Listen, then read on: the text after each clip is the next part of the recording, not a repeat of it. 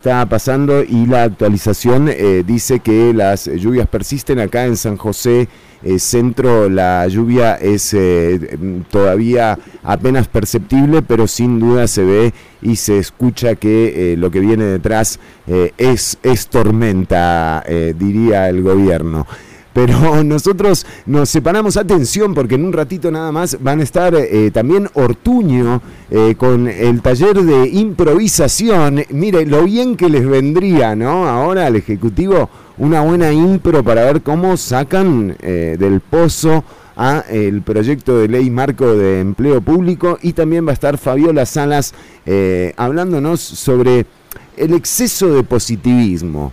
¿Puede hacer mal? Como decía mi abuelita, la lengua no tiene hueso. Exacto. no sé. que todos los excesos son malos. Sí, sí, y puede ser, ¿eh? Y puede ser.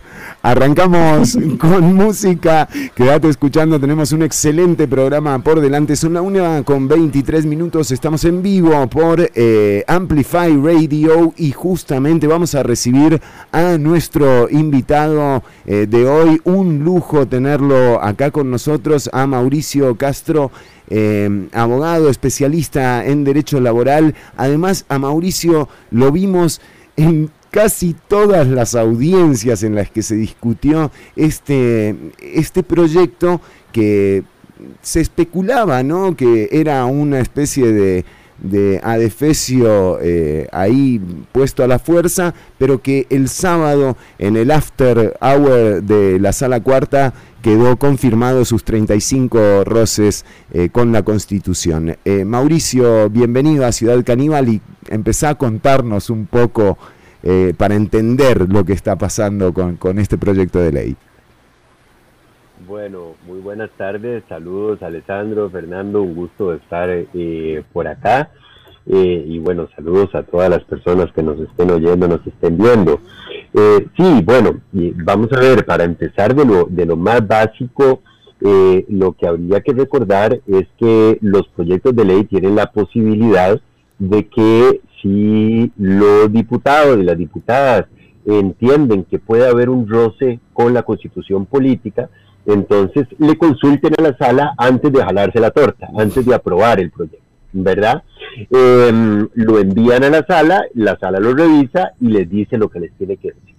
Entonces, en este caso, eso se hizo, se presentaron varias eh, eh, consultas de constitucionalidad, eh, el Poder Judicial también presentó una consulta de constitucionalidad, pero la Sala Constitucional entendió que el Poder Judicial lo había presentado fuera de tiempo, entonces solo resolvió las que habían enviado los y la diputada. Y a la hora de resolver, en lo que interesa, básicamente dijo eh, tres cosas, ¿verdad? Dijo tres cosas.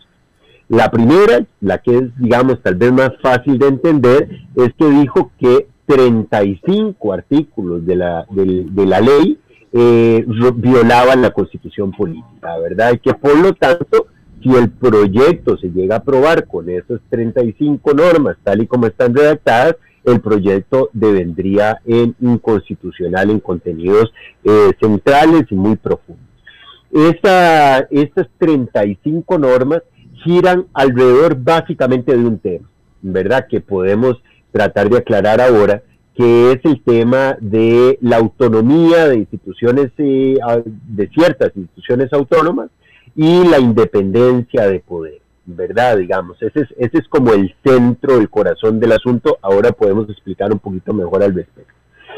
Ahora, lo segundo, que es muy importante, y de esto probablemente se ha hablado menos en, los, en, las últimas horas, este, de que salió el fallo, es que la sala constitucional dijo que había eh, dos normas, eh, tal vez tres, pero hay una que yo domino menos, que es la de objeción de conciencia, pero pareciera que dijo lo mismo, ¿verdad? En esa norma de objeción de conciencia y en dos normas relacionadas con la negociación colectiva, con las convenciones colectivas en el sector público, la sala constitucional básicamente dijo, estas normas son constitucionales siempre y cuando, ojo, siempre y cuando esas normas se lean como yo quiero que se lean. ¿verdad? O se interpreten como yo quiero que se interpreten. Si se interpretan de forma distinta, si se, si se interpretan conforme a la literalidad de la norma, serían inconstitucionales. ¿Ok? Ahora yo voy a poder explicar eso un poquito más. Pero digamos es como que se dijera la, la sala constitucional, vea, esta norma, si dice blanco, y si nosotros leemos blanco, es inconstitucional.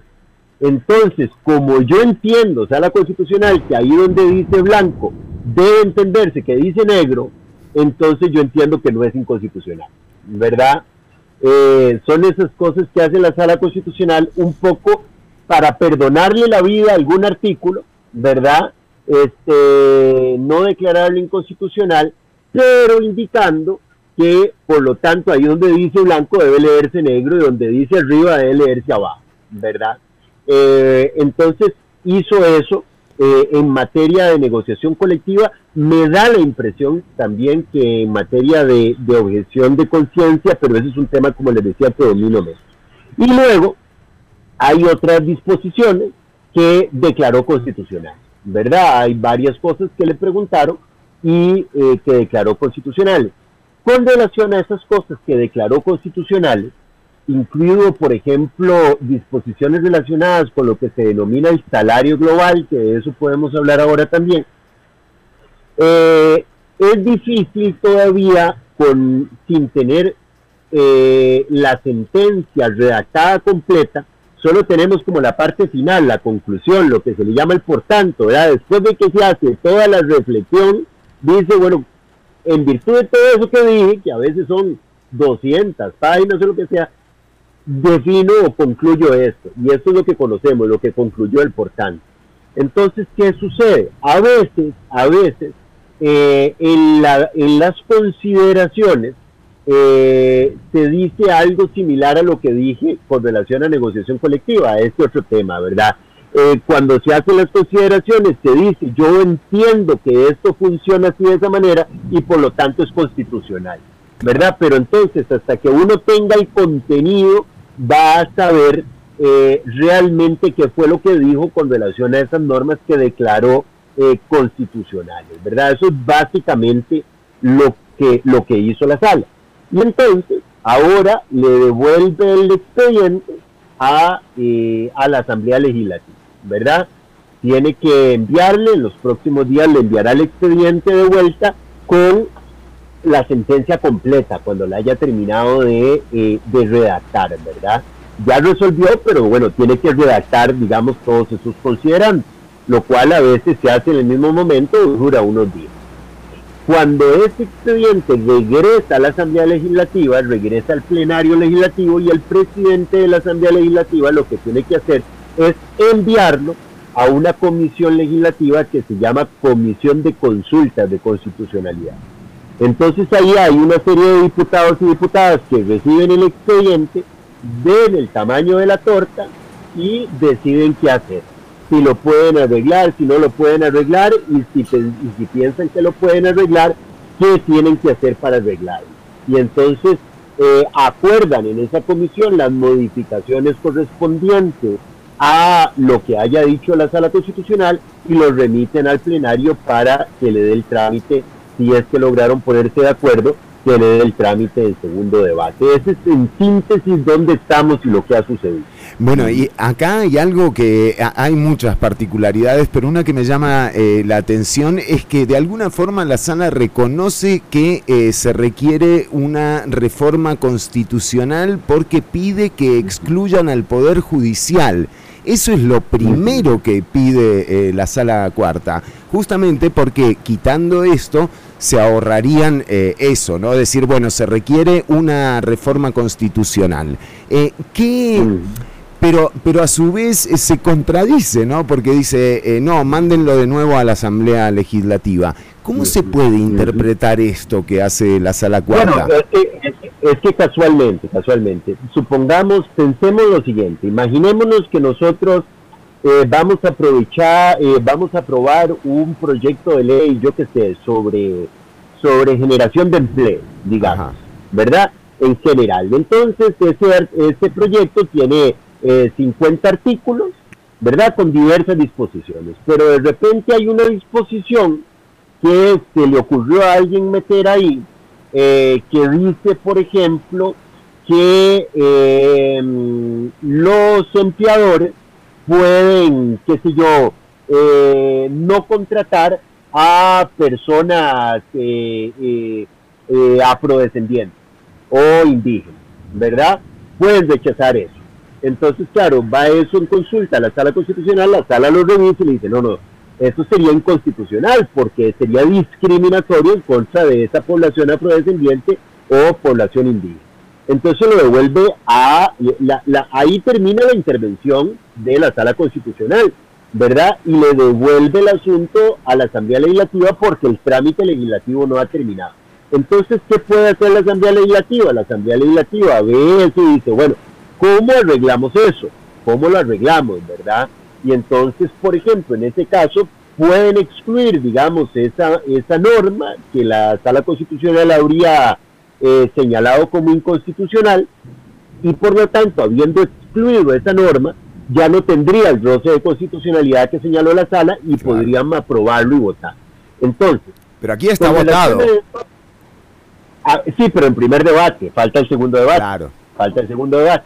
Entonces, para que sea ley necesita el segundo debate. Pero ese segundo debate tiene que eh, ser acorde con las observaciones que le haya hecho la sala. Entonces, a propósito de esto que vos planteás, eh, Fernando, lo que hay que tener en consideración y, mm, yo entiendo que a la gente le puede parecer un poco abstracto eso de las autonomías y demás. Entonces, contextualicemos de qué estamos hablando, de qué estamos hablando. Vamos a ver. Eh, yo no sé si las personas que nos escuchan lo recuerdan, pero bueno, nuestra constitución política es del año 1949. Después de los balazos, después de la guerra civil del 48, se aprobó la constitución en 1949. Muy bien. ¿Qué se hizo? Tal vez lo principal, lo principal que hizo la constitución, si, si me tuvieras que decir qué es lo que hizo esa constitución, lo que la constitución hizo fue decir, ojo, antes de esta constitución, el poder ejecutivo concentraba todo el poder, todo el poder, ¿verdad? ¿Cómo lo concentraba? Imagínense que no había Tribunal Supremo de Elecciones, las elecciones las controlaba eh, la Casa Presidencial, con posibilidades de elección además, entonces imagínense, el presidente podía, bueno, este, em, eh, no había Contraloría General de la República, ¿verdad? Eh, había libre despido de los empleados públicos. Yo llegaba y decía, Alessandro, vas para afuera. ¿Por qué? Porque me da la gana. Afuera, Alessandro. Afuera, afuera, porque yo voy a contratar a Fernando porque Fernando pegó, pegó eh, insignias de campaña, ¿verdad? Bueno, entonces se podía hacer eso, eso se hacía libremente por todas las administraciones. Este, ¿qué más? Había serias limitaciones en la independencia judicial, ¿verdad? Entonces había manoseos, había cosas que se podían hacer. Imagínense que para 1948, después de la guerra civil, eh, eh, durante la dictadura de Figueres, en la Junta Militar, que le llamamos Junta Fundadora de Segunda República. Qué buena concepción. ese es un concepto que hay que tener eh, claro, ¿no? Sí, sí.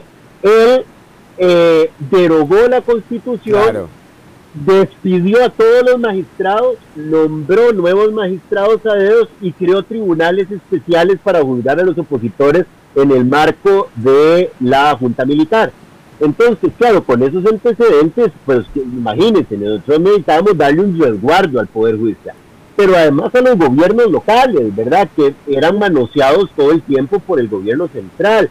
Y, bueno, y así podríamos seguir. Entonces, lo que, la, lo que la Asamblea Nacional Constituyente dijo, vea, está claro que si concentramos todo el poder en una sola persona, el poder absoluto corrompe. Y muchos de los gobiernos anteriores habían cometido grandes irregularidades, grandes actos de corrupción, eh, etcétera. Ejemplos hay muchos de muchos gobiernos anteriores a eso. Entonces, lo que la constituyente dijo es, vamos a democratizar el poder, lo vamos a repartir, lo vamos a repartir para que no se concentre todo en casa presidencial. Entonces, le da una parte del poder muy importante a la Contraloría General de la República, le da una parte muy importante al Tribunal Supremo de Elecciones, le da independencia, ya no autonomía, sino independencia al Poder Judicial, ¿verdad? Para que el Ejecutivo no pueda manosear o cuestionar o controlar lo que hacen los jueces, ¿verdad? Le da un nivel de autonomía muy amplia a los gobiernos locales para que los gobiernos locales puedan hacer su política local sin tener que depender de los designios de casa presidencial, ¿verdad? Que determina que eh, las universidades públicas deben tener también esta autonomía. En el caso de las universidades públicas les da una autonomía no solo frente al Poder Ejecutivo, sino también frente a la Asamblea Legislativa. ¿Por qué? Porque las universidades públicas, no solo en Costa Rica, sino en muchos países, y esto viene desde las reformas de Córdoba, eh, allá en Argentina y demás, las universidades públicas representan la conciencia crítica de un país. Es decir, las universidades con un alto grado de rigurosidad, de, de cientificidad, etcétera, pueden hacer señalamientos con relación a lo que quieran, con libertad de cátedra, políticas públicas, a proyectos, a lo que sea, y decir lo que tienen que decir. Entonces, si pasaran a estar controladas o direccionadas por el Poder Ejecutivo, perderían la habilidad de desarrollar esa conciencia crítica, ¿verdad?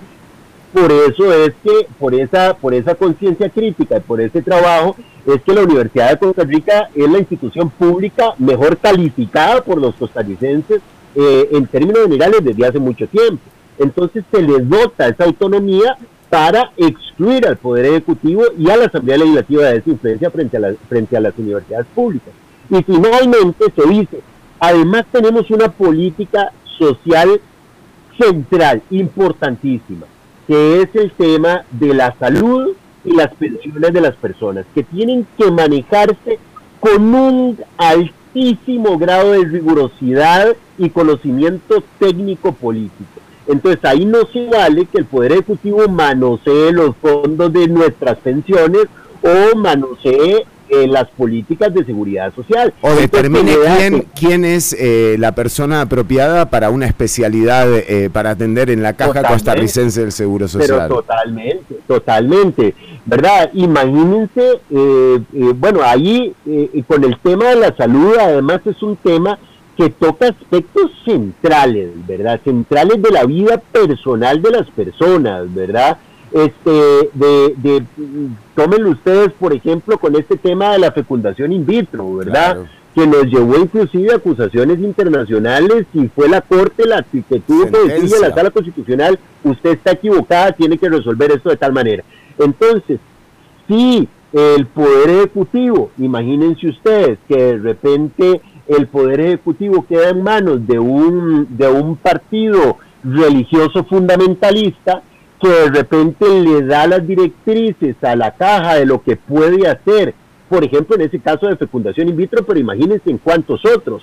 En el tema del aborto, terapéutico. Bueno, eso, eso, Mauricio, que hay dos casos puntuales que fueron elevados, dos demandas que generaron justamente la, el, reglamento eh, sobre el, eh, el aborto impune. Son dos personas que tuvieron que estar con sus hijos muertos meses en sus vientres, o sea, son cosas eh, terribles y, y, muy específicas. Además, es una norma técnica que ni siquiera, ni siquiera se extiende a nada. O sea, es una norma que además está en la Constitución para proteger al médico, no a la mujer.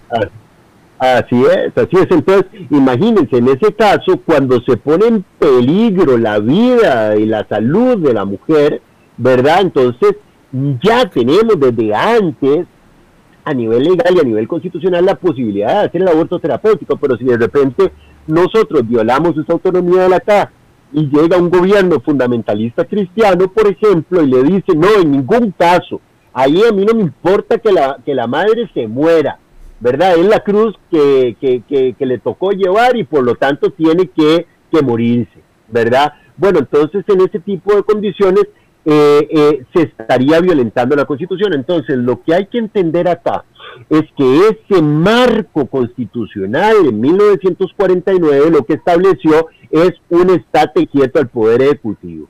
el decirle usted llega hasta aquí, no puede influir, no puede incidir.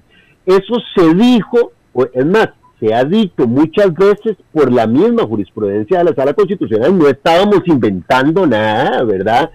Se dijo por muchos eh, ex magistrados, se dijo por ex jueces, se dijo por profesionales, se dijo por académicos, yo participé en la comisión que hizo en el análisis desde la Universidad de Costa Rica en la Facultad de Derecho y rendimos un criterio que no inventamos, sino que se construyó con base en esa jurisprudencia reiterada y unánime de la Sala Constitucional por muchos años.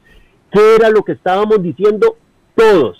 Salvo algún colega que eh, se dejó de decir que la autonomía era una leyenda urbana, ¿verdad? Pero salvo esos casos excepcionales, ¿verdad? La, prácticamente la totalidad de la comunidad jurídica de este país decía eh, eso lo que pretende hacer el proyecto, lo que pretende hacer en esto es que el Poder Ejecutivo quiere reconcentrar el poder, ¿verdad? Para tener un poder que pueda dirigir, sancionar, mandar, ¿verdad? A los funcionarios del Poder Judicial, de la Caja Costarricense del Seguro Social, de las universidades públicas, de las municipalidades, ¿verdad? Y del Tribunal Supremo de Elecciones. Entonces eso tocaba la fibra más elemental y es algo que, eh, pues por supuesto ahora el Poder Ejecutivo le está bajando el perfil y diciendo, ah, son detallitos, lo corregimos y demás, pero aquí lo que se trató de hacer fue dar un golpe de Estado institucional, por medio de un mecanismo legal para dirigir todo el aparato público desde el Poder Judicial al Tribunal Supremo de Elecciones hasta la CAA, las universidades y demás, y concentrar todo eso en Zapote. Eso, imagínense la gravedad, entonces que el gobierno no esté acusando recibo y diciendo, sí, se me fue la mano, se me fue la mano, la verdad que ¿verdad? Bueno, tal vez el gobierno no lo diga para salvar, pero todos los demás tenemos la obligación de decirlo y de señalarlo y decir, ojo, cuidado con un gobierno que está dispuesto, ¿verdad?, a hacer ese tipo de cosas. Somos muy buenos en Costa Rica criticando otros gobiernos que tienen derivas autoritarias en la región y en otros países, y está muy bien hacerlo, ¿verdad? Pero resulta ser que no vemos eh, eh, eh, la viga eh, eh, en casa, ¿verdad? Vemos la paja en el ojo ajeno nada más, ¿verdad? Entonces, aquí una intentona autoritaria por concentrar el poder de una forma absolutamente inconstitucional. Y eso es lo que está diciendo la sala y por eso la sala dice, ojo, usted no puede tocar estas entidades que forman parte de esa estructura, de la parte más básica que se logró o más esencial que se logró en la Constitución de 1949. Don Mauricio, eh, justamente estaba leyendo ahora eh, la opinión del politólogo de la, de, las, de la Escuela de Ciencias Políticas, Gerardo Hernández, donde él se refiere a esto como un intento de golpe a la Constitución realizado por el gobierno de Carlos Salvador.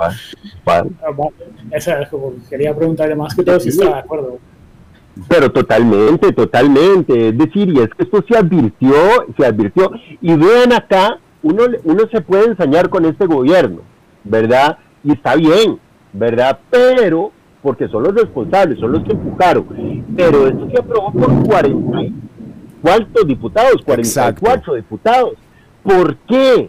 Porque todos esos partidos que están ahí quieren hacer mesa gallega cuando lleguen a gobierno y quieren tener el poder total y absoluto. ¿Verdad? Entonces aquí hay que señalar el autoritarismo en todas sus formas de donde venga y decir, ojo, el partido tal, el partido tal, el partido tal, todos intentaron participar de esa reconcentración del poder para utilizar eso cuando llegara a la casa presidencial, ¿verdad? Y ahora ese es el, primer gran elemento de la, del fallo de la sala, ¿verdad?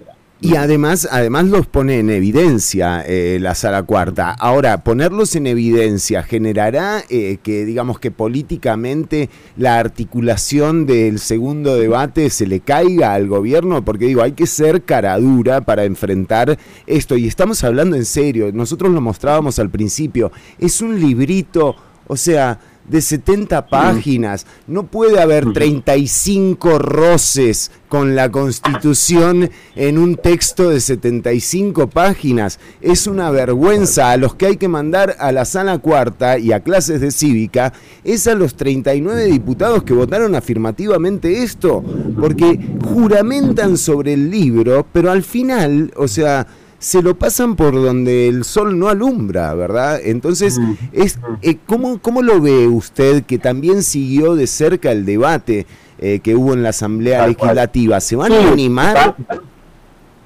vamos a ver, es difícil de saber, es difícil de saber. Eh, yo desearía pensar, yo desearía pensar de em, que hay diputados y diputados con vergüenza, ¿verdad? Que tengan la capacidad de avergonzarse frente a un señalamiento de esta naturaleza, ¿verdad? Pero eh, ese es, eso parte de mi deseo, eso parte de mi deseo. ¿Cuál es, cuál es el asunto? Estamos, eh, eh, uno, uno siempre lo dice, uno sabe cómo entran las cosas en la Asamblea Legislativa y no sabe cómo salen, ¿verdad? Uno puede meter un arco iris y que salga eh, de un hueco negro, ¿verdad? Ahí con, con mil cosas irregulares. Este, eh, entonces, eh, francamente, ¿cómo, ¿cómo se va a calzar esto en términos de una coyuntura política electoral ya, ¿verdad? Con estos señalamientos, francamente no lo sé, francamente no lo sé.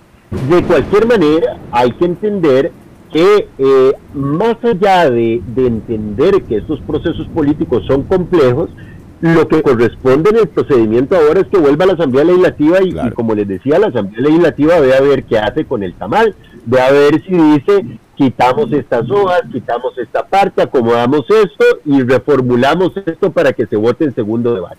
No hay garantía de que eso, tal y como se arregle, eh, acoja o resuelva adecuadamente, ¿verdad? Puede ser que sí, puede ser que no, puede ser que se pongan de acuerdo, puede ser que no se pongan de acuerdo, no lo sé.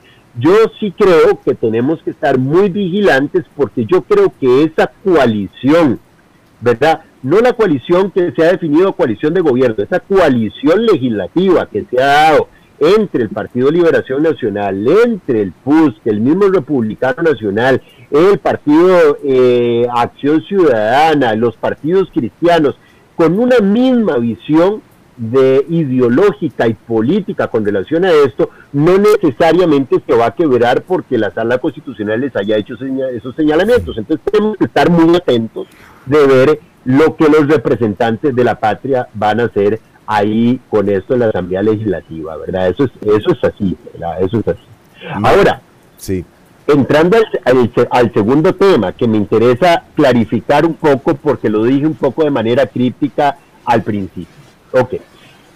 Vamos a ver, cuando, cuando, cuando se plantea el tema de la negociación colectiva, de las convenciones colectivas de trabajo en el sector público. Claro, eso es internacional, eso es, eso ya se va a corte interamericana, es así. Ah, pero, ve que interesante lo que, lo que sucede acá. Un antecedente. En la ley de fortalecimiento fiscal que se aprobó en el 2018, lo recuerdan ustedes, después de la huelga aquella grandísima de todo, se reformó el artículo 55 de la Ley de Salarios de la Administración Pública. Ya eso quedó reformado. Entonces fue a consulta de la Sala Constitucional. Fue a consulta. Ese artículo 55 de la Ley de Salarios, si ustedes agarran la Ley de Salarios de la Administración Pública, la buscan y buscan el artículo 55, ¿qué dice? Dice, palabras más, palabras menos, solo por ley se pueden establecer pluses salariales o sobresueldos. ¿Ok? A contrario censo, como decimos en derecho, lo que esa norma dice es por convención colectiva no. Claro. Eso es lo que dice. Es decir, si yo digo que solo por ley puedes hacer esto, estoy diciendo por convención colectiva no. Sin decirlo, ¿ok? Entonces, esa norma va en consulta a la sala constitucional. Entonces la sala constitucional hizo lo mismo que yo les mencionaba, eso donde dice blanco le hace negro y donde dice arriba dice, le hace abajo. La sala constitucional en el voto que ya se resolvió y que se cita en este voto, en el punto 56 del por tanto se cita, Bueno, en esa sentencia del año 2018 la sala constitucional viene y dice, bueno, yo voy a entender, yo voy a entender que esa norma no es inconstitucional. Siempre y cuando, dice la sala constitucional, no se aplique a los empleados y empleadas públicas que tienen derecho a negociar convenciones colectivas de trabajo. Porque por convención colectiva de trabajo, dice la sala constitucional en aquella sentencia, usted puede negociar los salarios y los sobresueldos y otros rubros. O sea, va en detrimento de derechos adquiridos esto. no, no solo de derechos adquiridos, porque es el instrumento, el derecho al, al instrumento. Es como que si yo te diga, mira, vos tenés derecho a manejar un, a manejar un carro, ¿verdad? Perfecto. Si fuera derechos adquiridos, yo te estaría diciendo, no, vos tenés derecho a manejar el carro que ya compraste, ¿verdad? Eso es un derecho adquirido. Ahora yo te, yo, pero, pero en realidad vos tenés derecho a ahorrar tu plata, alquilar un carro o comprar un carro que te presten un carro en el futuro y manejarlo. Entonces, lo que la sala dice es que no se puede privar eh, del derecho a las personas de ese instrumento, de ese carro a futuro. Entonces no es un tema de derechos adquiridos. Obviamente si ya tenés una convención, tenés un derecho adquirido, sino es un derecho a futuro. Entonces lo que la sala dice es, Ojo, póngale cuidado a esto, dice, y lo dice casi que se los estoy diciendo textualmente, todos los derechos tienen un contenido esencial. Entonces la ley los puede limitar, los puede regular, los puede canalizar y demás, pero no puede eliminar ese contenido esencial porque entonces viola el derecho. Por ejemplo, imagínense que yo les diga, vean, ustedes hacen labor de periodistas, ¿verdad? Y entonces ustedes tienen derecho a la libertad de expresión y a, ejercer la profesión de periodista en la libertad de prensa. Ustedes tienen esas libertades. Solo que vamos a pasar este artículo que dice, eso sí, ustedes tienen prohibido hablar con personas, de manera escrita o verbal oral. Y entonces yo te estoy dando el derecho, pero te estoy vaciando tu contenido esencial. Entonces vos decís, ¿y para qué? Entonces, no. Me quedo sin mouse. Me, quedo sin nada, totalmente. Bueno, igual es acá. La sala en aquel voto dice, hay un contenido esencial de las convenciones colectivas. Las convenciones colectivas, ¿para qué son? Para negociar tus condiciones de trabajo, empezando para, por las económicas. Ah, no puedes vaciarle, claro. Yo no te puedo decir, no, vas a tener derecho a la convención colectiva, pero no toquemos nada económico ni salarial. Y entonces te vacía de contenido. Entonces la sala en aquel, en aquel voto dice, yo voy a decir que ese artículo que dice que solo por ley se pueden establecer sobresueldos, yo voy a decir que es constitucional siempre y cuando se entienda ese artículo no aplica a los que tienen derecho a convenciones colectivas. ¿Por qué? Porque los que tienen derecho a convenciones colectivas sí tienen derecho sobre, a negociar sobre sueldos y condiciones económicas. Muy bien. Entonces, ahora vuelven sobre el tema en la ley de empleo público. El artículo 43 del proyecto dice que era prohibido establecer nuevos contenidos en las convenciones colectivas que toquen temas económicos y salariales. ¿Verdad? Es lo mismo, es un refrito de ese artículo, pero todavía con mayor profundidad. Entonces la sala lo vuelve a ver y dice, no, yo voy a entender que este artículo que prohíbe meter contenidos económicos, salariales y demás, yo voy a entender que esta norma no es inconstitucional siempre y cuando se entienda que los nuevos contenidos que se pueden negociar por convención colectiva ¿verdad? Se hagan respetando criterios de proporcionalidad y razonabilidad constitucional. Entonces, esta norma que dice que está prohibido negociar salarios, vamos a declararla constitucional porque vamos a entender que no dice que está prohibido, sino que vamos a entender que dice que está permitido, solo que con criterios de proporcionalidad y razonabilidad, ¿verdad? Entonces, eh, ¿Cuál es, el, ¿Cuál es el tema? El problema, el problema, ya lo dijo el Ejecutivo. El Ejecutivo obvió esa parte dijo, vea, nos avaló las limitaciones a las convenciones colectivas. Porque ¿qué va a suceder? cuando se apruebe el texto, como no se dijo que había que eliminar o modificar el texto, sino que tenía que interpretarse así de esa manera, ¿qué es lo que va a suceder? Lo que ya sucedió con la ley de fortalecimiento fiscal, que es que la Procuraduría, la Contraloría, el Ministerio de Hacienda, el Ministerio de Trabajo, obviaron esa interpretación de la sala y, y están aplicando el texto tanto la ley de fortalecimiento que dice si vos presentás una convención colectiva con un sobresueldo, dice no, no se puede por el artículo por la regla, claro. Por, y, y, no por y no aplicando lo que dijo la, la sala constitucional. Lo mismo van a hacer ahora. Si se aprueba esta norma, va a quedar un artículo que dice está prohibido negociar nuevos contenidos económicos, salariales y demás. Solo que a ese artículo habría que imprimirle la leyenda, dice, léase este artículo con esta interpretación de la sala, pero eso no lo van a hacer. Como ya no lo hicieron con la ley de fortalecimiento. Entonces, ¿qué es lo que nos van a forzar a hacer? Ir afuera. Ojalá, ojalá me equivoque. Si me equivoco, deberían decir, vamos a interpretarlo conforme dice la sala, entonces sí se pueden nuevos contenidos siempre y cuando sean razonables y proporcionados. Pero como no lo van a hacer, lo que va a suceder es que va a suceder, van a, vamos a tener que meter demandas nacionales e internacionales. Claro. Y van a va a tener que ser de nuevo la Corte Interamericana de Derechos Humanos la que le diga a Costa Rica usted está violando la libertad Ahora, no se animan, no se animan ni a hacerlo mal, no se animan, no se animan a hacerlo mal. Y esto es por la explicación que nos daba Mauricio al principio, porque se necesita una reforma constitucional para hacer esto, y tampoco se animan a hacerlo bien. Tal cual. Pero, pero peor aún, vea el grado de irresponsabilidad, si me permiten, es que es muy fácil llegar y decir esto y después que vengan los funcionarios de la Procuraduría, el Procurador General de la República, póngale y obviar esa, esa interpretación de la sala y restringir la negociación colectiva, entonces vamos a forzar esas demandas. Entonces esas demandas cuando se presenten le van a costar muchos millones al país. ¿Quién va a pagar esos millones? ¿Los va a pagar el procurador, el ministro de Trabajo, los diputados? No, los va a pagar Fernando Chironi, los va a pagar Alessandro Solís, Mauricio Castro, Pedro Pérez, Juan, María, todo el mundo como contribuyentes, porque esa plata la va a pagar el Estado. Cuando condenen a Costa Rica, mentira que se le va a cobrar a los diputados. O a Pilar Garrido. Totalmente. Totalmente. Eh, Mauricio, te agradecemos el tiempo que le has dedicado a la audiencia. Como siempre es un lujo tenerte con nosotros. Eh, no, no va a ser la última vez que te vamos a tener y, te agradecemos el tiempo que nos dedicaste. Buenísimo, listo.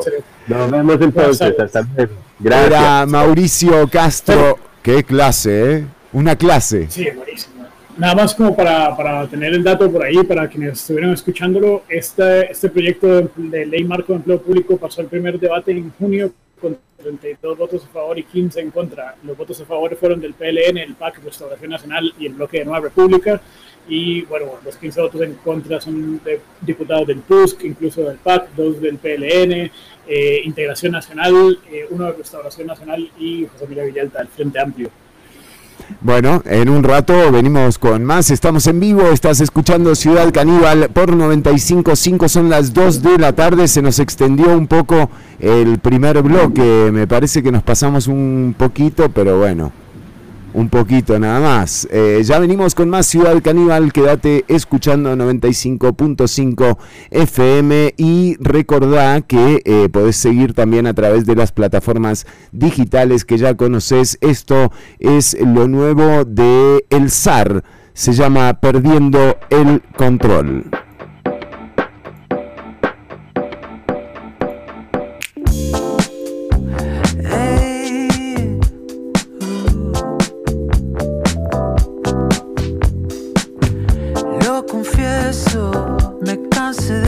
Cada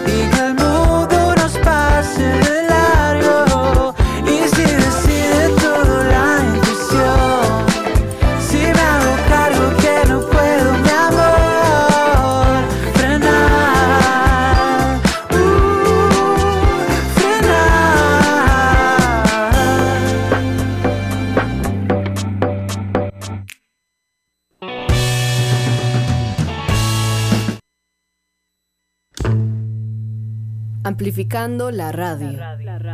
Amplify Radio. 955. La voz de una generación. ¡Ey, ve a Roberto!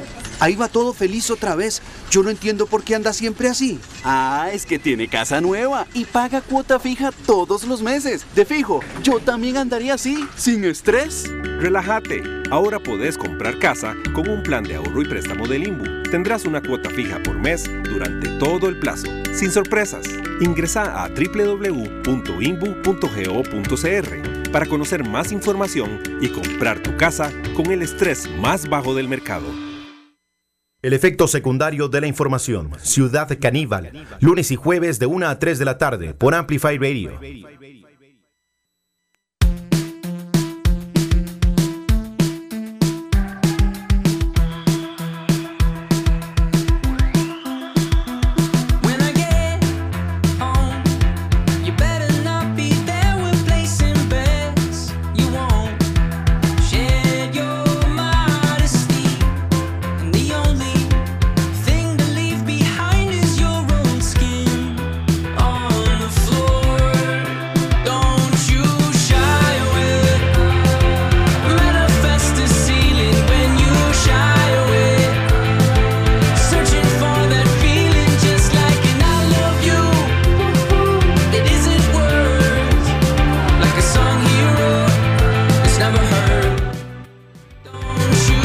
Escuchábamos a los eh, 21 Pilots con el tema Shy Away y ahora empezamos a vernos ya eh, el equipo volvió. Miren a quién tenemos por acá. Está con nosotros Fabi Salas. Fabiola, bienvenida a Ciudad Caníbal. Hola, hola Fer, aquí reportando el semejante aguacero con el que empezamos la semana.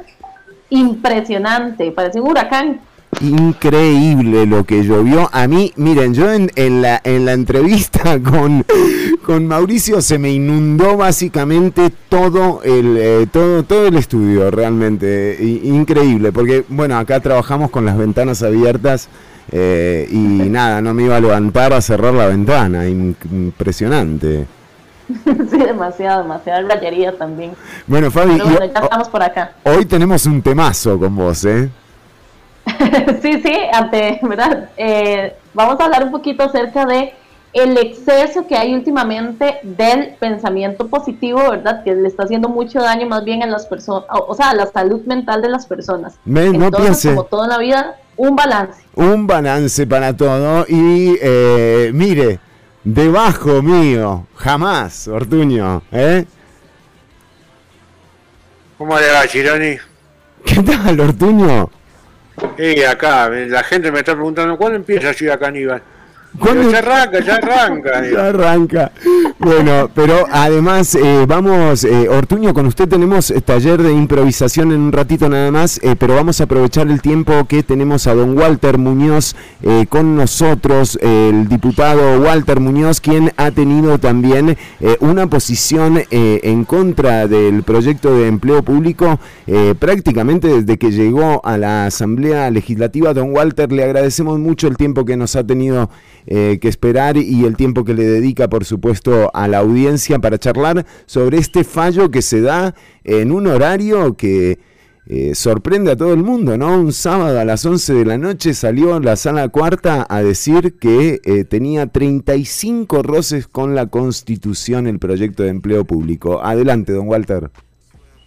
Eh, buenas tardes a todos los estimables radioyentes y muchas gracias por invitarme al programa.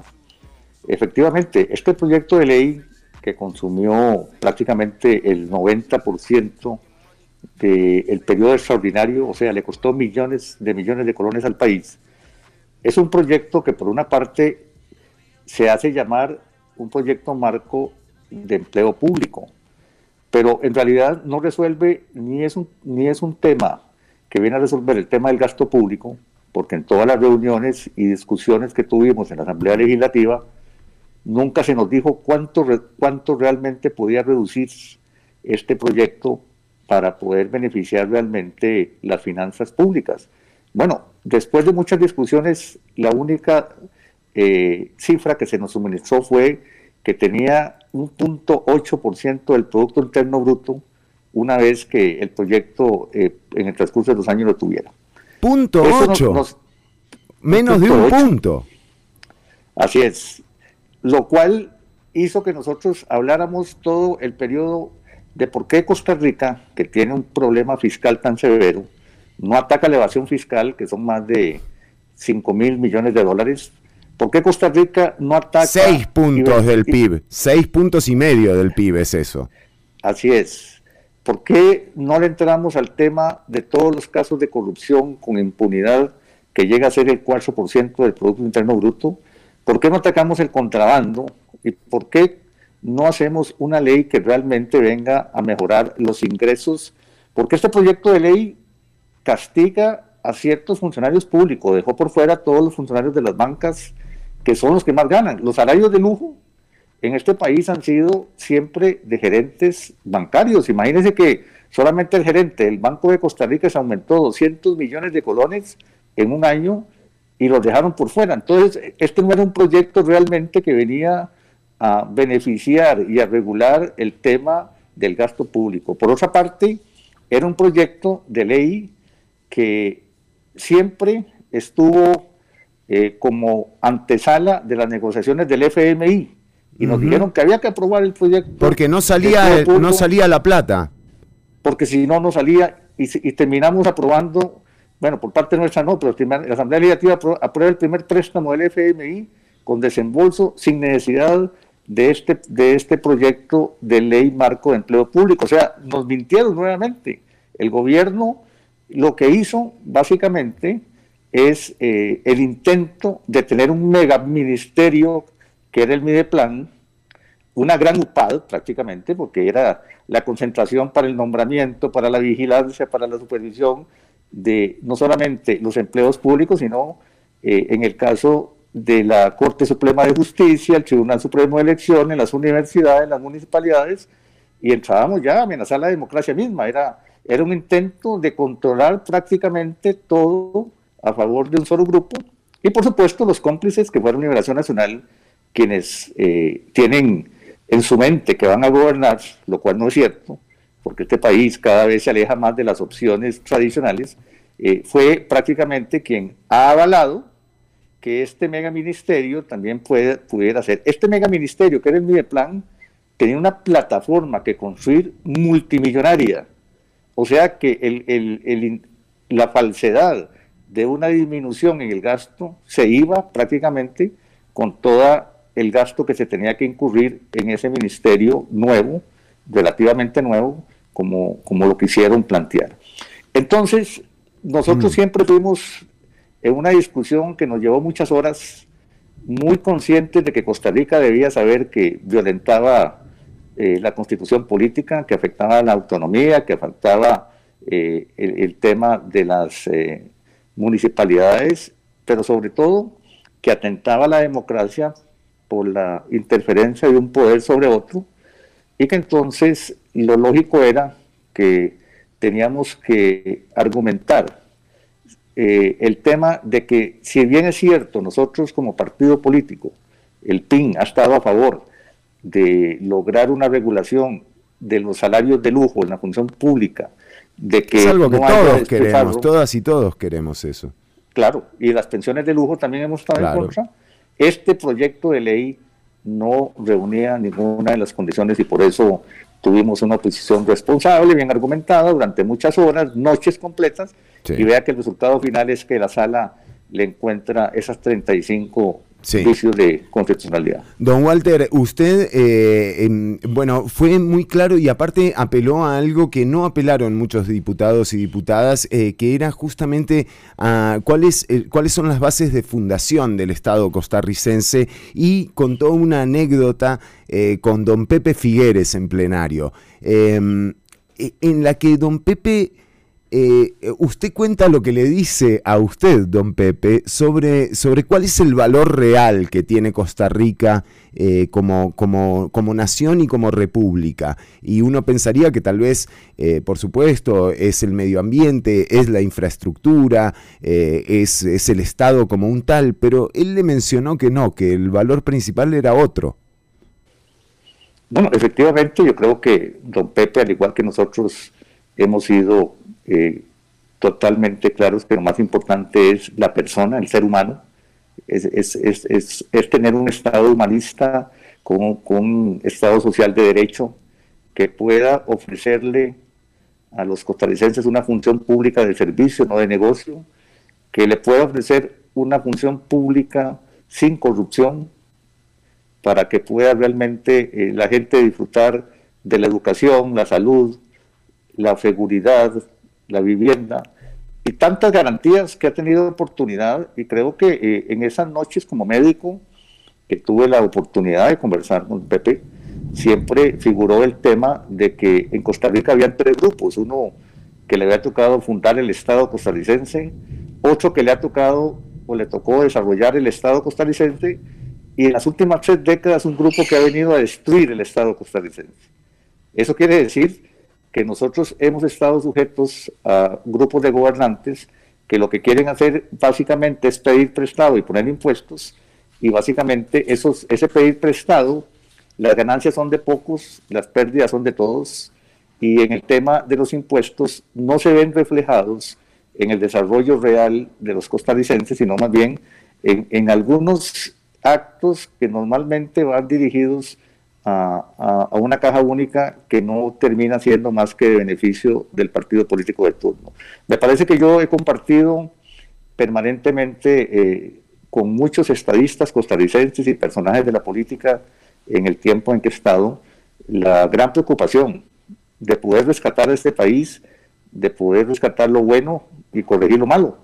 Eso quiere decir que en el tema de este proyecto de empleo público nunca se contempló realmente esa humanización de la economía, una economía social, sino más bien se ha hablado de, de deteriorar la calidad de vida porque un funcionario público que gana eh, en las condiciones en que quieren dejarlo se va a convertir en una persona totalmente este, reprimida dentro de los gastos que tiene y tampoco va a reactivar la economía eh, haciendo que otros sectores como el sector económico, el sector eh, eh, turístico y otros tengan esa garantía. Sí, no es, no es recortando, no es, re- no es quitándole la plata eh, a la gente, más bien está tan claro y, y es que eso es lo que llama la atención, ¿no? Eh, hay una gran movida mundial justamente por eh, proteger a los estados eh, y, justamente eh, darles la función de atención que se merece la ciudadanía, que es global, o sea, hasta el Fondo Monetario Internacional pide que no recorten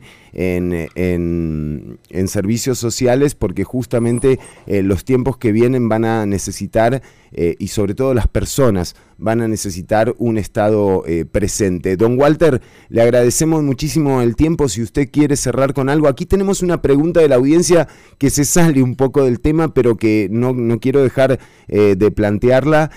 Tiene, tienen, dice... ¿Cómo los diputados y diputadas redujeron el dinero presupuestario para programas como deportes, educación y salud? Bueno, a eso hay que agregarle Comisión Nacional de Emergencias, eh, hay que agregarle cultura también, eh, pero se abrieron al presupuesto, eh, o sea, pero, se, pero aceptaron el próximo presupuesto extraordinario. ¿Cómo aceptan recortes y presupuestos a la vez y su cierre, don Walter? Bueno, nosotros no, nunca hemos estado de acuerdo con los recortes en el área social ni en la inversión en salud, educación y otras cosas que son fundamentales. Eh, tampoco hemos aprobado presupuestos extraordinarios si no van dirigidos realmente al desarrollo nacional o a la posibilidad de mejorar esa calidad de vida. Yo lo que quiero cerrar este programa es, eh, hay una gran contradicción. Mientras funcionarios públicos en el campo de la salud que han tenido que enfrentar esta crisis sanitaria, o educadores que han tenido que estar al frente en escuelas, colegios públicos, eh, realmente han contribuido a que Costa Rica sea diferente en el abordaje para poder enfrentar esta crisis social y económica, se viene un proyecto para castigarlos, que no tiene ningún sentido. Nosotros tenemos que ver cómo atacamos realmente la evasión, la evasión de esas grandes empresas que en Costa Rica no pagan impuestos, que se han hecho más ricos los ricos y más pobres los pobres. Y entonces mi principal observación es que lejos de haber tenido una agenda durante el periodo extraordinario para ver proyectos como los que nosotros planteamos, para bajar el precio de los medicamentos, para lograr generar empleo, para lograr bajar el costo de la vida, para reactivar la economía, se dedicaron a un proyecto para pedir prestado. Y eso hay que pagarlo y vamos a condenar a las futuras generaciones a deber más sin que haya más desarrollo, porque ya se sabe lo que pasa con los préstamos, como en el caso de la obra pública, en el caso de Conavi, que terminó en manos de alguna familia. Y con la regla fiscal, ¿verdad? Porque esto también es un tema. O sea, conforme nosotros aumentemos el monto de deuda, eh, también la regla fiscal, el proyecto de, de reforma fiscal incluye este este artículo, la regla fiscal justamente aprieta el, el, gasto en inversión social y el gasto del Estado. Así que eh, son temas como para no, no dejar pasar por alto, ¿no? Claro, y quiero aprovechar para decirle que pronto estaremos ya presentando un informe de la situación actual y futura de la Caja Costarricense de Seguro Social, que por un año hemos investigado y ojalá podamos conversar del tema. Por supuesto que sí, don Walter. Representa una garantía para poder defender la caja y darle sostenibilidad ahora que cumple 80 años. 80 años eh, de seguro social que tienen hoy a Costa Rica soportando una pandemia eh, en, con un índice de vacunación y de recibir vacunas eh, altísimo. Realmente eh, la Caja Costarricense del Seguro Social ha demostrado que incluso puede soportar gobiernos como el actual, eh, con decisiones como el actual. Así que hay que sin duda fortalecerlo porque esto mm, no parece estar muy cerca eh, el final y vamos a necesitar del Estado aún más de lo que hemos contado con él. Don Walter, gracias por el tiempo y, estaremos atentos al informe. Con mucho gusto, ya la próxima semana estará eh, en, en la luz pública algo que será impresionante, no solamente la situación actual, sino las propuestas que vamos a dar para mejorar la institución. Esperamos ese informe. Esperamos eh, con ansias. Sí, con ansias. Eh, gracias al diputado Walter Muñoz por el tiempo que le ha dedicado a la audiencia. Seguimos en Ciudad Caníbal, seguís escuchando 95.5 FM Amplify Radio. Ya venimos con Ortuño y con Fabi. Eh, Ortuño entra con todo. Gracias, don Walter. Gracias, a la orden.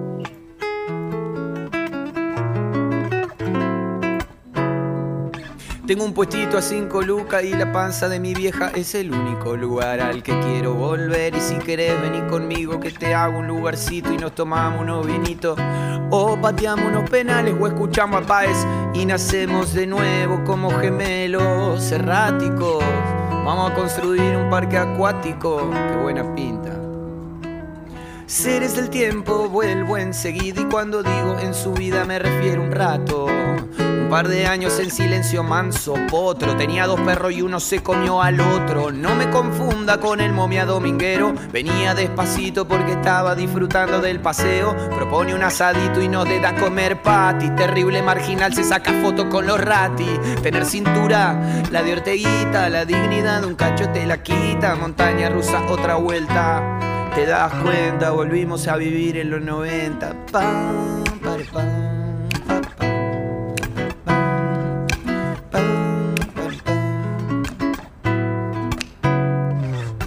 Terrible borrachín se chamullaba hasta su prima y al final de la noche está más duro que vivir en la Argentina. Me idealicé encima.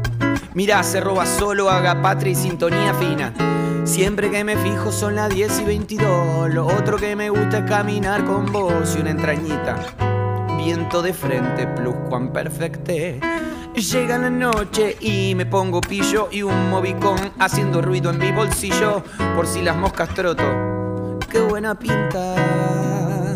Tener cintura, la de orteguita. La dignidad de un cacho te la da y otra te la quita. Y nacemos de nuevo como gemelos. Vamos a, construir un parque.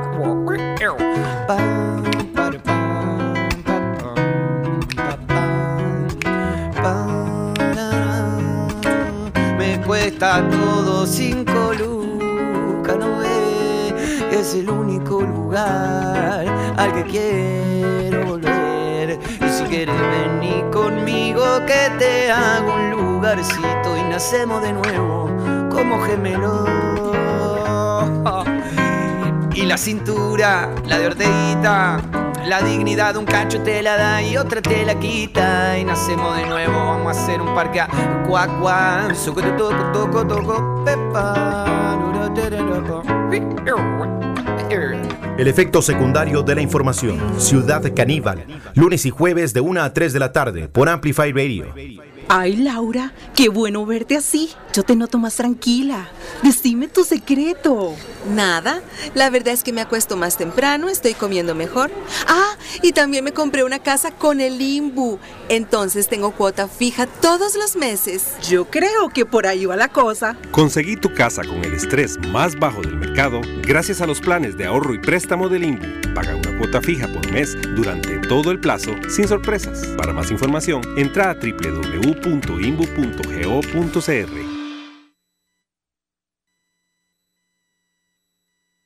As I'm getting older, chip upon my shoulder, blown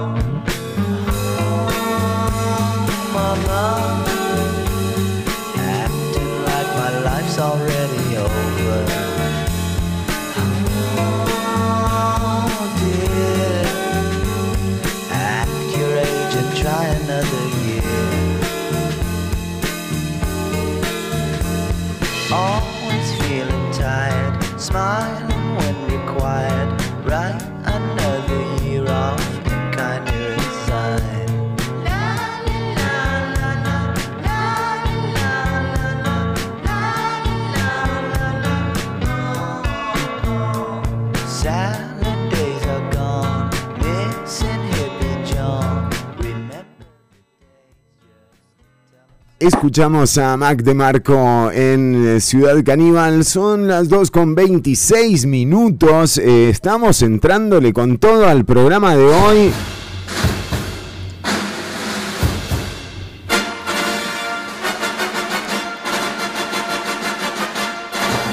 Bueno, cada vez que suena esto,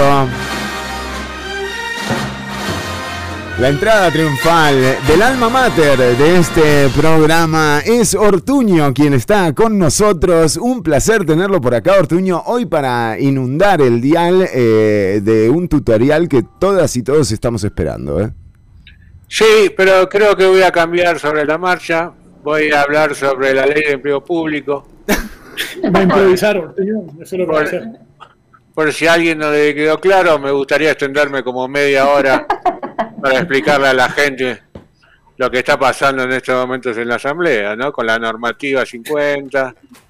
Y no sé si le interesa, Chini, yo sé que a usted le interesa.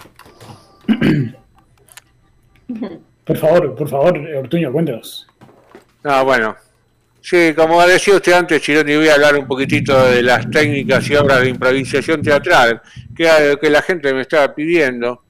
Ya habíamos dado un poquito de actuación dramática, habíamos hablado un poquito sobre doblaje, pero a la gente le interesa mucho improvisar, ¿no? Porque no le gusta estudiar, ¿viste? La gente- Exacto. no, guiones no, que me lo tengo que aprender, tengo mala memoria. Entonces, digo, bueno, tienen razón, vamos a improvisar un poquitito. Vamos a, vamos a partir de los orígenes de este La improvisación, qué lindo, ¿eh, Ortuño? La improvisación es interesante. Sí, sí, se sí, se remontan al 1500, 1700 en Italia, un teatro que se llamaba popularmente la comedia dell'arte. Ajá, ajá. Es- Espectáculos que se daban en la calle, había gente que hacía mímica, máscaras, acrobacias. Después mi, mi gran mentor, Stanislavski, Stanislavski, pero-. Estamos hablando, claro, pasamos de- del 1500 a ahora, o sea, nos saltamos no, como, no, 1890. como ciento y pico de años en un tirón. Bueno. No, no, está Sí, bien, está bien. Me, me dejaron poco tiempo, yo. No, no, extiéndase, Ortuño, no se preocupe, ¿eh? Entonces, te voy a dar cinco tics eh, para mejorar la improvisación teatral. Chironi, cortitos estos. Lo primero que tenés que hacer es crear un grupo. Ajá, en WhatsApp. Ah, algo que vamos a hacer, o sea, nosotros ahora eh, con Fabi. con Aquí estamos en un ¿eh? grupo. Primer, primer, eh, primera situación, check. Ya está check. Y aparte nos vamos a reunir por lo menos dos veces a la semana para practicar improvisación por la mañana. Lunes y jueves de 1 a 3 de la tarde. No, Pero no, se puede- O sea, pero ¿cuál es el punto de practicar la improvisación? ¿Vio? Es lo que la gente me pregunta. Pero y hay que practicar un poquitito porque tenemos que, por ejemplo, eh, eh, armar, cada uno va a tener como un personaje, ¿no? ¿Hay que armar uno? Y sí, uno puede armar un personaje. Yo tengo papel, pero no tengo nada. astronauta, Ah. puede ser, ¿no? Cada uno puede tener un papel Ah, para, que la papel. improvis- Sí, lo tengo. para que la improvisación no sea tan improvisada, ¿no? Ah, bueno, bueno. Entonces cada uno vamos a tener un papel. Yo voy a ser, por ejemplo, el médico, voy a ser doctor. Muy bien. ¿Lo veo a usted, ustedes- médico? Ustedes elijan lo que quieran. Yo voy a ser el paciente. Fernando Paciente, eh, Fabi, la directora del hospital, ¿le gustaría ser la directora? Sí, sí, sí, es la que recibe. la directora. O, o Y, ¿qué? Aless- y Alessandro. Alessandro puede ser un, doctor, una eminencia. Una Entonces, yo soy un eminencia. doctor un poquito más eh, Bajo. fabulero, ¿no? Un poquito Sí. más holístico quizás. Sí. Y Alessandro es un doctor en eminencia. Ok, y yo Yo soy llego. un, doc- un doctor negacionista, quiero ser. Bueno, me gusta, está negacionista, perfecto. Muy bien. Doctor, entonces. sí. Bueno, no, te voy a dar otros tips, porque vos ya querés arrancar así. Yo quiero sabés arran- nada. No, claro, perdón, no perdón. Yo quiero- ¿No? Una de las cosas que tenés que borrar de tu mente, Fernando, es la palabra no. Sí. En, la, en la en la improvisación todo es posible, ¿no? Sí. Entonces vos, lo que el, la- el- tu compañero dice, vos lo tenés que seguir a muerte. Aunque no te diga este es un delirio, Sí. vos le tenés que seguir el ritmo. ¿no? Claro, claro. No podés co- cortarle solo porque no te gustó lo que te tiraron, ¿me entendés? Exacto, porque el público ya lo escuchó. Claro, Entonces claro. vos tenés que seguirte, meter en ese camino, y una vez que te metes, tenés que incorporarle algo, añadir alguna nueva idea, para que la escena siga creciendo. Ajá, ajá, ajá. Muy bien, muy bien. Voy bien. Entonces, vas bien, ¿no? Entonces vamos a tener algunas premisas. Sí, Ya tenemos los personajes, sí. ¿no? Cada uno sabe lo que es. Ahora el contexto, ¿dónde vamos a estar? En la clínica, digamos, vamos a estar eh, Sí, yo, en el hospital. Vamos a estar en el hospital, vos vas a llegar. yo llego, sí. Ok, bueno. Y después las situaciones eh, que pueden pasar. Alguien se te murió, estás buscando a alguien, estás enfermo, Sí. desesperado. Ok. Entonces, por, por ahí va a ir eh, la escena. Ok, perfecto. Y me recibe la directora del hospital, me imagino. Puedes recibirte vos, ¿con quién querés hablar? Yo prefiero hablar con Fabi, la verdad. Bueno, está bien, gracias. Gracias, Chironi, yo te voy a tener en cuenta, porque yo soy el director de la obra. Ah, bueno, no, no, no. Ortuño, no quiero quedar mal con el director, ¿me entiende? No, no, no, está bien, empezar, empezar con Fabi, no hay problema. Yo, si hay algo que no me gusta, corto, ¿eh? Bueno, arrancamos de vuelta. corte, ok, ok, ok, perfecto. Bueno, yo vengo, uh, me siento medio mal y además vengo en la ambulancia ya, ¿eh? No sé si, si escuchan ahí. Sí, no, pero no tenés que relatar. Ah, ¿no? No, lo que va haciendo, no, vos tenés que arrancar ya como que sos, llegás al hospital. Doctora, me siento mal. Ahora, para corten. Pero Ella es, la, ella es la directora del hospital, no sabés si es doctora. Ah, probablemente a mí ni me vean, ni me vean, yo voy a estar así en otro, los que atienden Claro, son los ella- doctores ahí en emergencia. Nunca fuiste a un hospital, pero no te atiende. La no te directora atiende solo te ve las noticias. Bueno, para dejado, está improvisando, tenemos que seguir de la corriente. Arranca de vuelta. Bueno, vamos. Toma uno, toma dos. Doctora, doctor, me siento mal. Eh, ¿Qué tiene? Me empezó a faltar el aire, siento como, como si estuviera resfriado. Ah, pero seguro que es una gripe, o sea, ¿estás seguro de que es como algo problemático? Yo tengo miedo de que sea COVID. No, que va, es una... este, tranquilo. O sea, ¿qué, qué COVID? No, no, esto es un invento de... Por favor, doctor Alessandro, remítamelo al consultorio. Eh, bu- eh, bu- bueno, pero igual, por si usted quiere como ir... sa- Un viendo- PCR, algo, demás, doctor. o Sería como que va- va- venga aquí a- al consultorio del doctor Ortuño, por favor. Doctor, Sí, dígame. permiso. Adelante, siéntese. El aire. Le falta el aire. Eh, por favor, Carolina, prendeme el ventilador. Gracias. Eh, sí, le vamos a hacer primero un pequeño cuestionario para ingresarlo. A ver. A ver, unas preguntas. Eh, ¿Tiene alguna característica de lo que se siente? Me siento.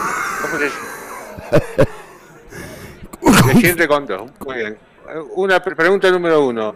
Eh, ¿Se come las uñas? A veces los domingos. Con la familia, porque no hay mucho para comer. y- Posible paciente que le gusta comer carne humana. Carne humana. ¿Pero qué tiene que ver con esto, doctor? No me siento mal. Posible, cani- posible caníbal. Espere un segundito, por favor. Sí, muchas gracias. Eh, eh, cuando tose, expulsa alguna. Flema, mucha flema, doctor. Mucha flema, mucha flema. Por favor, eh, tráguesela cuando la hace. Puta, es puta. No, no, tráguela, tráguela. No, yo la esputo. Bueno, muy bien. Eh, me está llegando, a ver, espéreme, eh, señor, ¿cómo se llama? ¿Cuál es su nombre? Fernando Chironi. Fernando Chironi. Fernando Chironi, espéreme porque me está llamando la directora del hospital. Aparentemente Sí. hay una paciente, hay un paciente que tiene genitales que son alienígenas. Sí, eh, señorita eh, directora Fabiola, me está diciendo acá que hay pacientes con genitales alienígenas. ¿Puede ser que esté recibiendo eso en estos momentos? Sí, y por favor neces- necesitamos que le den prioridad a todo eso. Eh, hay una señora que, bueno, esta es la que más nos preocupa, se apellida Solís. Mélida, si no me equivoco, entonces si, si pudieran atender, la verdad, es prioridad. Es prioridad la señora Niña Solís. Pero yo me siento mal, más que Melida Solís, o sea. Eh, Hágame por un favor, por el paciente que algo. está en el consultorio, un par de acetaminofén, por favor, y me lo envían a la casa. Para Fernando Chironi acetaminofén, pero escúcheme, Fernando, tenemos un- una posible invasión extraterrestre en el hospital y usted se preocupa porque tiene tos. ¿Eh? Por favor, No déjese será COVID. de toser. ¿No será COVID? COVID, puede ser que sea COVID, pero es más peligroso. Imagínese, me dicen que tiene genitales con forma de electrodoméstico, Chironi. Pero ¿cómo? ¿De dónde salieron estos tipos? ¿Vienen de otro planeta o vienen de Goyo? Y no lo sabemos, Chironi. Eh, ¿Vio que ya se siente mejor? La verdad ¿Está que sí. Ahora eh, me siento mucho mejor. Muchas gracias. Así es eh, lo que pasa en este hospital. Chironi, venga la próxima semana y lo estaremos atendiendo. Tómese un par de acetaminofén, como dijo la directora. Sí. Y nos vuelve a ver dentro de una semana. Muchas gracias. O sea, vea qué felicidad, después de que me insulta, ahora le tengo que pagar yo. Y bueno, son cosas que pasan. Esto es gratis, ¿no? Esto es gratis, sí. Muy bien. Bueno, eh, gracias, doctor. No, no, no. ¿Sabe qué? Yo le diría que chequee un poco al especialista que tiene, que me atendió al principio, porque medio que me, me, me mandó de casa antes que usted. Bueno, pero él sabe, yo te tengo que atender así porque soy el que está ¿vio? con la gente que es media fabulera. Bueno, Ortuño, luego de este episodio eh, de improvisación, digamos, eh, Bueno, estuvo bastante bien, por ser la primera vez, Sí. tuvimos algunos altibajos, sí, eh, pero creo que lo mantenimos conscientemente todo bien. Sí. Me gusta, me gusta, podemos, por eso tenemos que ensayar un poquito. tenemos Es un que, buen que- comienzo. y tenemos que incorporar gente, ¿no? Como por ejemplo, o sea, A imagínese, ver si me pueden explicar porque de verdad no entiendo. Ya Soy la Rosa. Me saturaron. sí, a- algún, algún, Fernando. Con Fernando trabaja. agregar gente, ¿no? ¿Hasta cuánta gente entra? Y nosotros hemos hecho algunas eh, pasos de comedia, de, improvisación de más de 45 personas. Pero que era Benjuro, o sea, ¿qué pasó? Y fue una producción, al final ni sabíamos cómo había empezado la obra ni de qué terminaba. Pero a la gente fascinada. Bueno, muy bien, Artuño. Eh, vamos, eh, si quiere, por supuesto, cerrar eh, con, con algún mensaje eh, para la audiencia y para aquellas y aquellos que eh, muy interesadamente nos preguntan dónde pueden eh, llevar el curso eh, de improvisación, el taller de Ortuño, eh, ¿dónde queda? Eh, improvisamos, generalmente a veces estamos en un lado, a veces estamos en el otro. claro. Entonces no te podría decir, Chironi. Bueno, muy bien. No le eh. podría decir a la gente, trate de encontrar, no sé, es lo más que le puedo decir. La improvisación es todo, Chironi. Es el hecho de transmitir en forma espontánea una idea o un sentimiento a través de la imaginación y la aplicación de recursos en la materia en cuestión. ¿Es arte? No lo sabemos. Y, qué bien, qué natural le salió de eso. ¿Estaba improvisando? Y yo Wow. improviso, sí, sí. Un, un tip que quiero dar para la gente que si no sos, o sea, yo sé que soy muy buen actor. Sí. A veces me, me despojo un poco de, de esa soberbia que tengo y puedo Sí. decirlo. ¿no? Sí, sí, sí, sí, sí. Soy un buen actor. Sí. Eh, entonces, pero no me sé improvisar muy bien. Ah, ¿y Entonces qué ac- hizo? actúo, actúo a alguien que está improvisando. Oh. ¿Eh? Entonces yo creo que se puede hacer eso. O sea, usted actuar a un- actúa un a alguien que improvisa. Exactamente, es lo que mejor me sale. Si improviso así de solo, no me sale también. Ajá. Pero si me, si me pongo el muñeco, entro dentro del muñeco Ajá. un improvisador, Sí. ahí, ahí es donde me suelto, ¿no? Y dejo salir toda mi creatividad y mi espontaneidad. ¿Qué, qué- pero qué dato acaba de tirar Ortuño. ¿Y en quién, Eh, es- en quién se basa, por ejemplo? ¿A quién, ¿A quién tiene usted como su musa? Eh, Jack Nicholson, Ah, sí. Muy bien. exactamente. Sí, él Bien. hizo un- una de las impro- improvisaciones más famosas en el cine, es la que usted pone siempre, dice, ¡Johnny! Eso es una. La de. mm, eh, The Shining. La de- Exactamente. Esa, esa escena no estaba en el, en el No. guion y él la, la puso. Y De hecho, en el guion, en el guion cuando el tipo entraba eh, era distinto, era otra, era otra línea. O sea, eh, decía, era, era así. Que me trató como diciendo Juan Diego, Juan Diego, Juan Diego. No, suena. Era, el guion era bastante parecido a ese. Suena- Y él decidió Sí, sí, sí. poner Johnny. Y a partir de ahí yo empecé mi carrera de improvisador. No, muy grosso, Ortuño. Realmente le, le- le agradezco esta sección. Eh, que además eh, es una constante, ¿verdad? La semana que viene tenemos un nuevo taller para aquellas y aquellos eh, actores y actrices eh, que nos siguen. Ahora yo no entiendo, tenemos una actriz profesional acá entre nosotros, Fabiola Salas. Sí. O sea, ¿Y qué necesitamos eh, Bueno, explotar un poco más. Que, hay gente que es muy buen actor, o buena actriz como Fabi, pero a veces le cuesta enseñar, ¿no? No todos son docentes. ¿Y usted, eh, Fabi, eh, cómo siente el taller de, de Ortuño? ¿Se anotaría? Eh, bueno, eh. sí, sí, por supuesto, por supuesto. No, no, eh, el taller de improvisación, eh, eh, Fabi no va a estar más, vamos a improvisar solo hombres. ¡No! Miren la polémica que se armó. Acabamos de acabamos de sacar a la directora del hospital. No, hay vacante, hay un puesto vacante. Hay un puesto vacante en el hospital. Ya venimos con más Ciudad Caníbal, ya venimos con el exceso de positivismo y además un compilado de notas que también eh, que son noticia que tenemos para todas y todos ustedes. Así que quédense escuchando a través del 95.5 FM Amplify Radio y por supuesto a través de las eh, plataformas digitales que ya conoces. Ya venimos con más Ciudad Caníbal, ¿eh? está aprendiendo a tocar guitarra.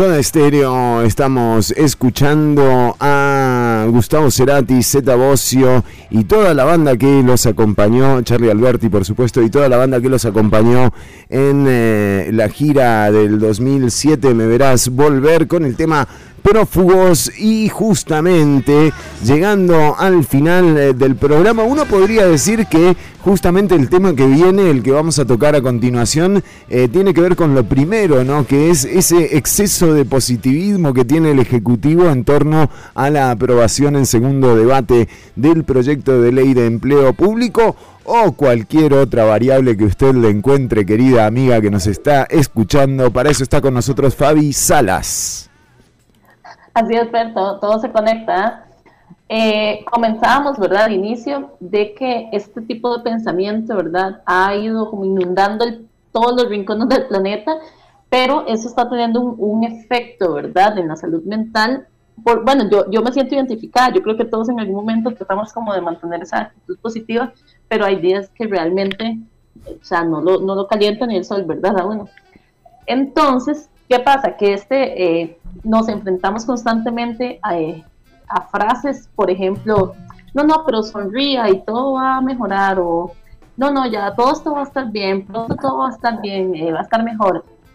Probablemente es cierto. No, y, eh, o es una cuota de, de- de mejoría que es la que le puede dar uno, pero mm, a- que a partir de eso empiecen a ocurrir las cosas eh, que querés con solo tu actitud eh, positiva, digo, mm, No, y como, digamos, hay, hay situaciones, un ejemplo, una muerte o así, que requiere de un proceso de duelo, ¿verdad? O perder un trabajo, yo creo que son diferentes tipos de duelo, ¿verdad?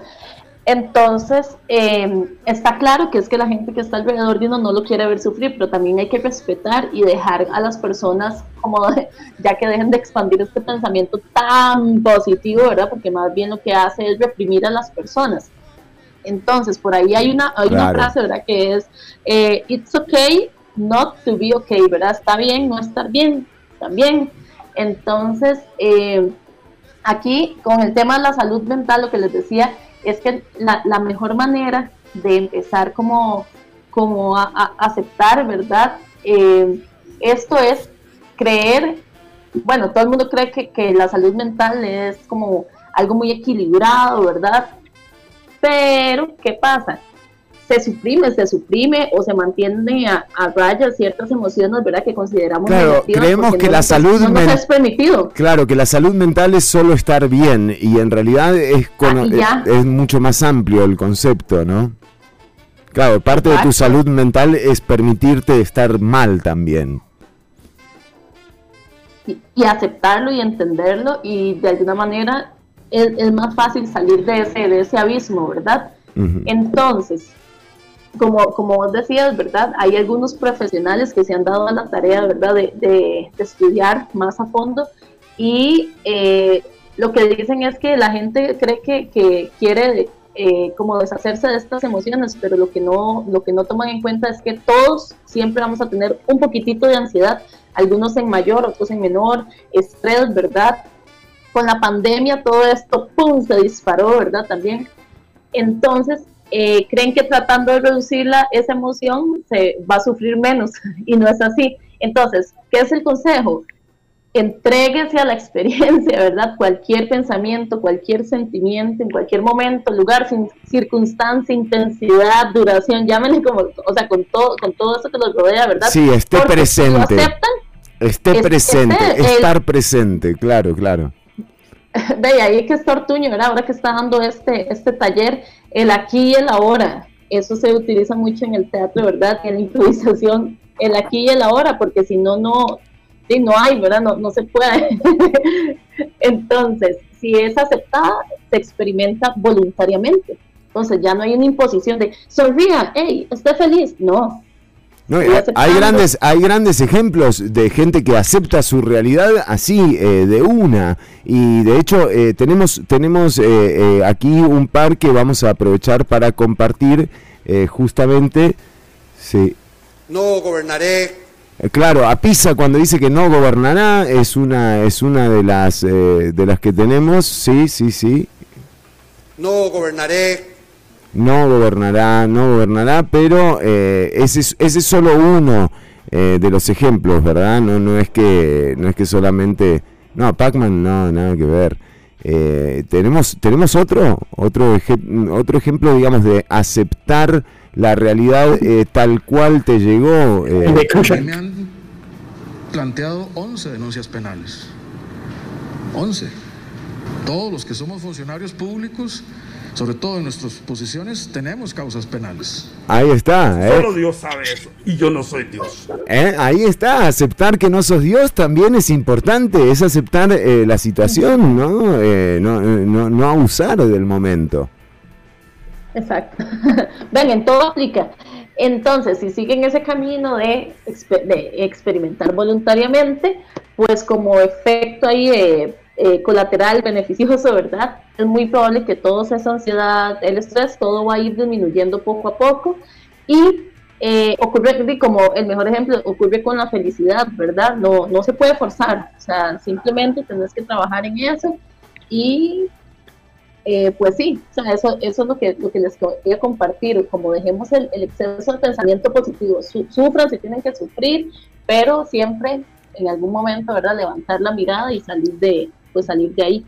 Eh, Bueno, y esto, o sea, también eh, hay ejemplos de gente que eh, ha logrado salir. Imagínense, eh, por ejemplo, hay siete diputados que recibieron visitas de narcotraficantes y ahí están, o sea, sobreponiéndose a esto, ¿no? Eh, aceptando la, la situación tal cual es. Entonces que no aprendamos. se filtre, Sí. que no se infiltre un, una persona de estas que uno no desearía, Sí. es no atendiendo a nadie. Ah, no, Desde no, no. que usted, hoy una persona puede No, ser no, no, suave. Eh, y usted la recibe. Y si, la, y si mañana la persona extravía sus caminos, Claro. ¿o acaso usted es omnisciente para poder saber en qué se iba a convertir esa persona? Claro, uno nunca sabe, ¿no? Entonces, o sea, de nuevo, entregate a las experiencias eh, tal cual. Y de esta forma, ojo que vamos llegando al final del programa. Eh, Fabi, eh, buenísimo realmente porque eh, sí, sí, el, eh, ese, esa obligación a la que a veces nos exponen a las personas, ¿no? A ser positivas, a tener un eh, pensamiento afirmativo, a veces eh, lo que hace es que justamente reprimamos eh, lo que lo que nos pasa, ¿no? Y esto No te reprimas, Chironi, no te reprimas, por favor. no, Pensamientos positivos para salir de la te necesitamos, te, te necesitamos, Chironi, no te reprimas. Bueno, y, nos, y vamos cerrando, por favor, si alguien tiene noticias ahí eh, como para actualizar, eh, tanto Ale como, como Ortuño. Sí, me gustaría saber, eh, me- hay algo que no me quedó claro sobre la ley. No, no, no, no. ¿Me podría, ¿Me podría pasar los primeros 15 minutos del programa? Clipeado. Sí, por favor.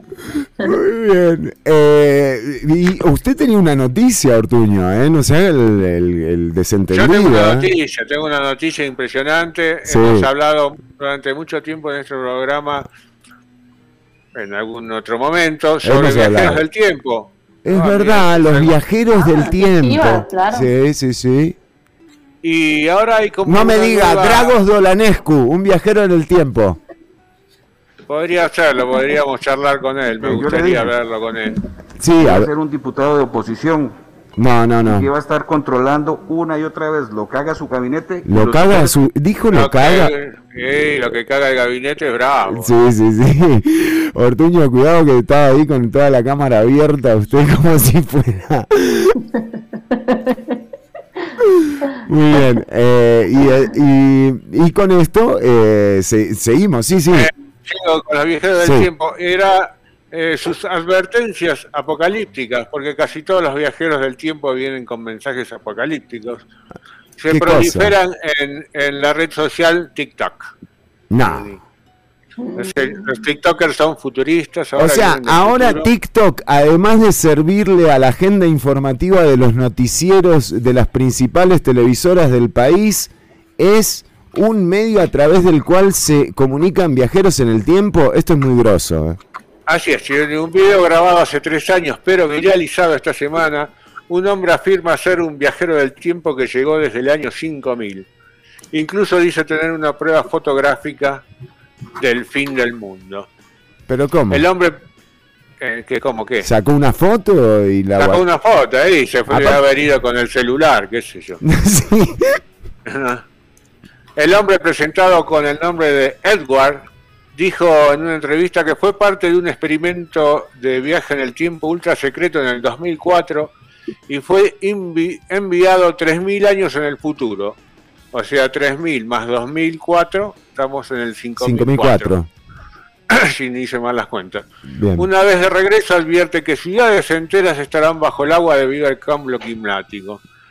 No, no, no, la verdad que No se no esforzó. nada nuevo, Sí. ¿no? no. Pero bueno, el hombre relató tra- eh, que trabajaba en un laboratorio en Los Ángeles cuando le asignaron la tarea de ir al futuro. Lo llamaron, te llaman un día y te dicen, mañana vas al futuro. Así el tipo levantó. Y dijo, bueno, vamos, me llevo la cámara fotográfica. No, vamos. Eh, para su sorpresa, el hombre afirma que cuando llegó al año 5000 se le presentó la vista de su ciudad sumergida por una gran masa de agua y mostró una fotografía de una ciudad bajo el océano que aparentemente es Los Ángeles. Él estaba arriba en una ciudad eh, toda construida de madera y desde ahí se dio cuenta que la ciudad que estaba bajo Pilotes, el agua en pilotes construyen en, en el futuro, ¿no? Son todas las Sí, casas como las de. Limón, pero más Eh, altas.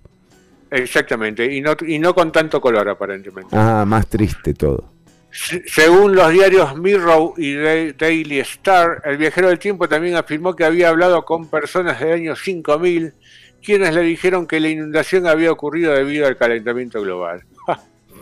Mira, qué bárbara, esta gente... lo- Si 3.000 años tuvo que viajar este tipo, Pero en o el sea, 5000. ¿quién es? Jonathan 5000. Prendas, o sea, por favor.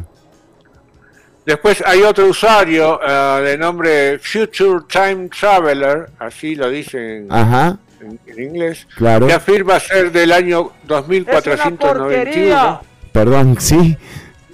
Él dijo que es del año 2491, dijo que los extraterrestres gigantes con una apariencia distorsionada llegarán a la Tierra en el 2022. Ya casi, Chironi. Estamos ahora.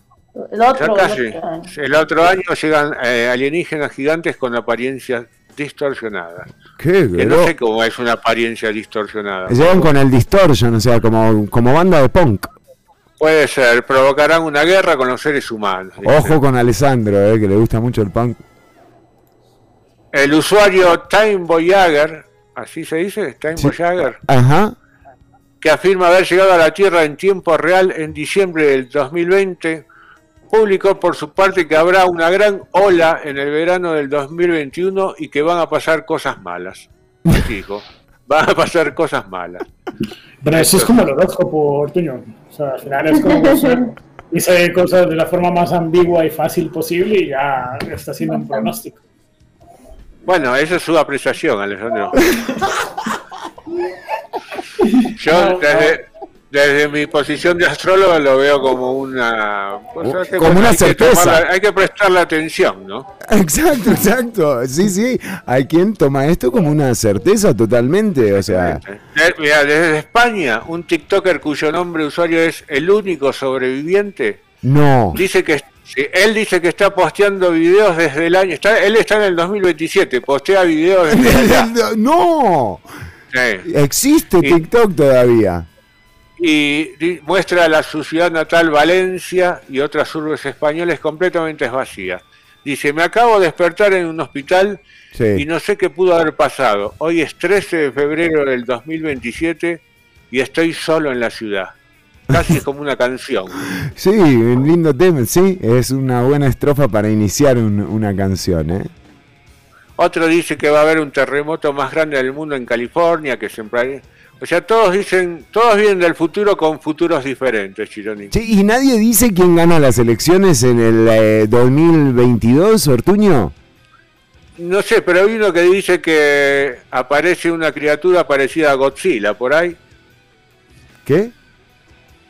¿Cómo? Dice un, un viajero del tiempo dice que una criatura parecida a Godzilla, que la llamó Serin Croin, Sí. será desenterrada en el 2022. Quizás es una pista de, de alguien que sale del. que lo desentierran políticamente, Ojo.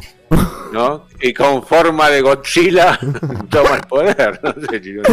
Uy, ese- esa es la elección que todos queremos, eh, realmente. O sea, Imagínate, ¿no? La cobertura, además. O sea, sería espectacular. Ya nos estamos pasando de tiempo. eh, tenemos que agradecerle a la gente de Amplify eh, Radio que estuvo atento, acompañándonos, eh, como lo han hecho durante todo este proceso. También mandarle un saludo estrecho a quienes han estado atentos a la transmisión, a Huicho, a Andrés, a Fabio a eh, Alberto, a Fran, a Riner también. Eh, un abrazo para todas y todos los que han estado eh, durante el programa. ¿eh? Nos vamos despidiendo. Bueno, Así es, Fer. Bueno, que tengan una feliz semana. Sí, un saludo para Pilar. Garrido. ¿eh? un saludo para todas y todes y todos. Y para la gente de Amplify Radio. Y para la gente que nos escucha por las otras plataformas. Plataformas de Taco Alto. Digitales, Ortuño. Ah, digital, discúlpeme. Digitales. Bueno, y nos vamos. Ale, eh, nada, nos encontramos el jueves a la una de la tarde, como todos los lunes, jueves y viernes, a partir de la una de la tarde, Ciudad Caníbal en vivo. ¿eh? Hasta entonces. Chao. Chau, chau, pasarlo bien. Nos encontramos la próxima.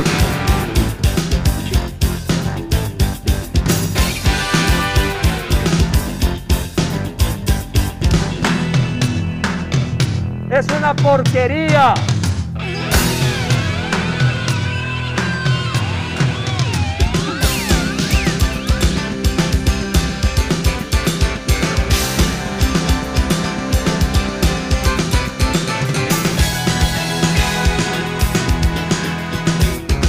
Hasta aquí una emisión más, o menos, de Ciudad Caníbal. En vivo los lunes y jueves de 1 a 3 de la tarde por Amplify Radio